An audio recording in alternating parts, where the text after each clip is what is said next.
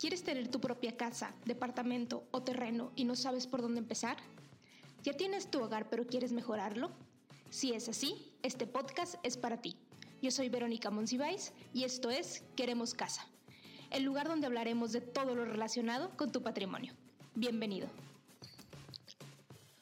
Bienvenidos a un nuevo episodio del podcast Queremos Casa. Estamos en nuestro capítulo número 13 y hoy les voy a platicar de un tema muy diferente a lo que hemos hablado en los capítulos anteriores.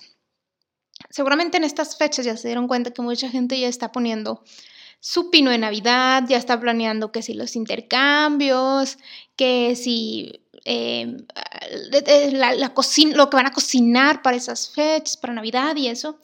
Y esto habla de los rituales y las tradiciones, las costumbres que tiene cada quien en su casa, ¿no? Ya habrá quien le encante la Navidad, habrá quien no, etcétera. Pero no voy a hablar hoy de la Navidad, voy a hablar específicamente del tema de los rituales, usos, costumbres que tiene cada quien en su familia y que no son precisamente nada más navideños, ¿no? Hay algunas cosas que a nosotros nos gusta siempre hacer o, o siempre tener que nos como familia forman nuestra personalidad, por así decirlo, nuestras costumbres, como que, ah, es muy nuestro eso. Entonces hoy les quiero platicar de eso que puede ser muy suyo eh, con el ejemplo de lo que, de lo que vivimos nosotros. Eh, y, y, tomando en cuenta que no es que precisamente para tener unas tradiciones o costumbres tengan que ser una familia súper numerosa, pues nosotros nada más somos Gerardo y yo, mi esposo, o sea, mi esposo y yo, este, y, y pues bueno, nuestras nuestra perrita y nuestras, nuestros gatitos, pero realmente no, eso no delimita que nosotros no, hay, no establezcamos nuestras costumbres ¿no? y, con las cuales tenemos algunos años. Entonces hoy les voy a platicar de eso. Allá afuera, bueno, seguramente ya han visto, ¿no? Que gente que ya está poniendo su pinito, que ya está haciendo todas, las todas esas cosas. Hay gente que siempre acostumbra a hacer fiestas de aniversario, de casados, o en su cumpleaños siempre tiene la costumbre de hacer una fiesta. Nosotros no somos tan así, pero déjenme les cuento cuáles son las costumbres, igual alguna les puede servir. La primera de ellas es, y es visible aquí, para los que nos ven en YouTube, que es que, número uno, siempre nos gusta tener algo con que recibir a la gente, o sea, algo de tomar, ¿sí? Ya sea algún vino, algo que les podamos preparar, que si quieren un clericot o que si hay tequila, vodka, no por alcohólicos ni, ni nada de eso, sino porque nos gusta como que ser buenos hosts, o sea, tener algo con que recibir, quizá no de comer porque no nos gusta mucho cocinar, pero si hay algo como para brindar o de tomar, siempre tener algo que ofrecer. Y pues tratamos, la gente ya lo sabe, ya sabe que nos gustan los vinos, entonces tratamos siempre pues de tener algo ahí en nuestra, en nuestra cava para ofrecer una, una bebida nada más como para platicar, ¿no? Esa es una. El segundo es que tenemos la tradición o la costumbre desde hace poco más de un año de no irnos a dormir sin dar gracias, sin hacer nuestra oración de gracias. Y cuando digo nuestra oración, es nuestra oración porque nosotros la escribimos. Es decir, independientemente de aquello en lo que creas, de la religión a la que pertenezcas, yo creo que es de suma importancia al final antes de dormir o al, amanecer, como lo veas mejor tú, eh, hacer conciencia de, de, por qué estamos agradecidos, ¿no? Que nos está dando la vida, que si tenemos salud, si tenemos a nuestra familia, todo, ¿no? y enlistamos todas las cosas por las que damos gracias, es nuestra propia oración y cada noche la rezamos, a veces la reza Gerardo, a veces la rezo yo, pero siempre juntos, ¿no? Bueno, rezar o decirla, como le quieran llamar. Entonces esa es nuestra segunda, y no le hemos fallado ni una noche desde hace más de, pues tenemos poco más de un año con esto, eh, como antes de septiembre más o menos de septiembre del año pasado, más o menos, algo así. Entonces es como nuestra segunda tradición, costumbre, como le quieran llamar. El tercero es que a nosotros nos gusta, o bueno, más bien descubrimos a raíz de la contingencia que necesitábamos darnos el tiempo de aprender cosas nuevas en la cocina. O sea, nosotros no somos mucho de cocinar ni, nada de eso.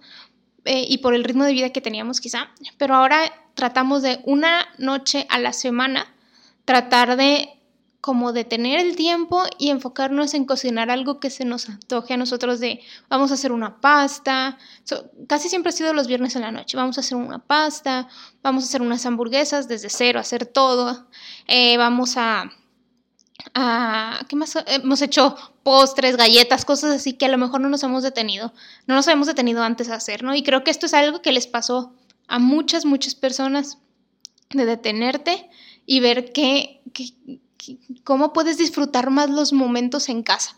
Y eso es algo que nos pasó, que realmente yo nunca creí que iba a descubrir y bueno, creo que a mucha, mucha gente le sucedió. El cuarto como ritual que tenemos, por así decirlo, es celebrar y recompensarnos los logros relacionados con la casa. ¿Cómo es esto? Pues ya han escuchado en otros capítulos, ¿no? De, de que teníamos nuestro plan para adelantarle a la casa y, cada que la deuda bajaba con alguna meta que nos hayamos, puesto, tratamos de recompensarnos, ¿no? Decir, ah, bueno, nos vamos a, dar la oportunidad de ir a tal restaurante o a dar la oportunidad de comprar tal cosa si llegamos a esta meta. Entonces, como que ese es una, eso es algo muy de, de nosotros, de, que, de recompensarnos con metas que vayan relacionados con los logros de la casa. Entonces, si, decimos, ah, bueno, ahora queremos que la casa, disminuir la deuda de la casa a tantos años, ese es el siguiente objetivo. Nos esforzamos por el objetivo y llegamos a la meta y, ah, bueno, ahora vamos a darnos entonces como permiso de ir a este restaurante o algo así. Esa es como una manera de recompensarte y de que no sea tortuoso el camino hacia las metas que te establezcas. Y el quinto, que es el que más disfruto, o de los rituales que más disfruto, es un ritual con el que tenemos, si no me equivoco, unos tres años más o menos, que este año se va a modificar un poco, que es el ritual de acción de gracias. ¿Y qué es esto? Pues bueno, saben que en Estados Unidos se celebra el Día del Pavo, el Día de Acción de Gracias, como lo quieran llamar. Y nosotros queríamos tener un espacio así con nuestra familia, como que tener ese momento para detenernos y dar gracias por lo que la vida nos estaba dando. Y casualmente en una serie salió algo así, una serie que les recomiendo mucho, se llama Dice Sos, en los cuales la, familia, o sea, eran cinco personas, empezaron a hacer su propia tradición de cómo celebrar su acción de gracias, ¿no?